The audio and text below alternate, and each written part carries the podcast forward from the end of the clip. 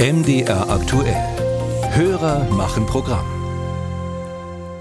Und wir haben eine Mail bekommen von Verena Beetz und sie schreibt, ich habe in der Tagesschau einen Bericht über die Arbeitsfähigkeit von Kliniken im Gazastreifen gesehen. Auch wir haben ja heute Morgen im Programm schon darüber berichtet. Laut Pressemeldungen gibt es dort, schreibt sie, in einem Gebiet etwa halb so groß wie Hamburg 36 Kliniken. Das erscheint im ersten Moment relativ viel. Sind dabei temporäre Kliniken eingeschlossen? Bedeutet Klinik in diesem Zusammenhang gar nicht Krankenhaus? Ich würde mich freuen, wenn Sie diese Zahlen näher erläutern bzw. in einen Kontext setzen könnten. Das machen wir mit Frank Ludwig. Er war lange Jahre Korrespondent für MDR aktuell in der Region. Ja, Frank, zunächst mal, was heißt denn Klinik?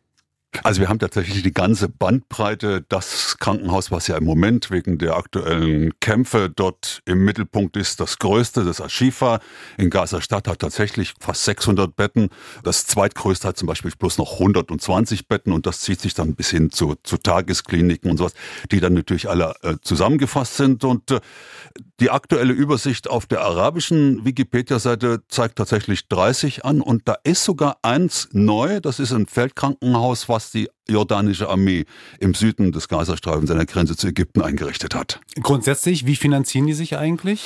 Na, die meisten werden ja verwaltet von der Hamas, die ja dort die Regierungsgewalt ausübt im Gazastreifen. Also von den 30 Aufgeführten sind das schon mal 16. Der arabische Rote Halbmond, also quasi das Rote Kreuz, hat einige. Und es gibt auch einige äh, von, von, von christlichen Kirchen, also beispielsweise das äh, Al-Quds-Krankenhaus, äh, was ja auch mal beschossen worden sein soll, stellte sich raus, äh, das war eine Rakete des islamischen Dschihads, das der Einschlag.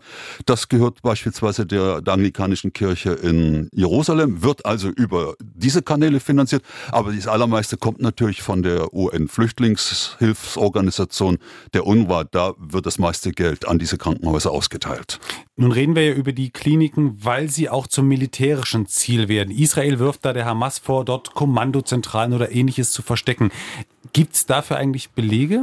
Äh, die Israelis haben die letzten Tage so diverse Belege vorgelegt. Muss man natürlich immer vorsichtig sein. Sie haben beispielsweise zwei Gefangene vorgeführt im Fernsehen, die zur Nuchba gehören sollen, zu dieser Eliteeinheit der Hamas, die ja äh, sozusagen die Speerspitze war bei diesem, bei diesem brutalen Massaker vor, vor einem guten Monat. Und die haben ausgesagt, dass tatsächlich die Hamas-Führung, die Spitze dort unter dem Krankenhaus in Gaza-Stadt, unter dem Schifa äh, sitzen soll. Die Hamas dementiert das.